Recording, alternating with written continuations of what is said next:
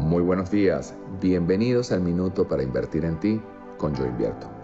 Yo soy Santi Fernández y esto es Vida Financiera. ¿Cuántas veces hemos invertido, por ejemplo, en una cantidad de pares de zapatos que no usamos? Simplemente tenemos en este momento la oportunidad para voltear mientras escuchamos este minuto y ver nuestra zapatera.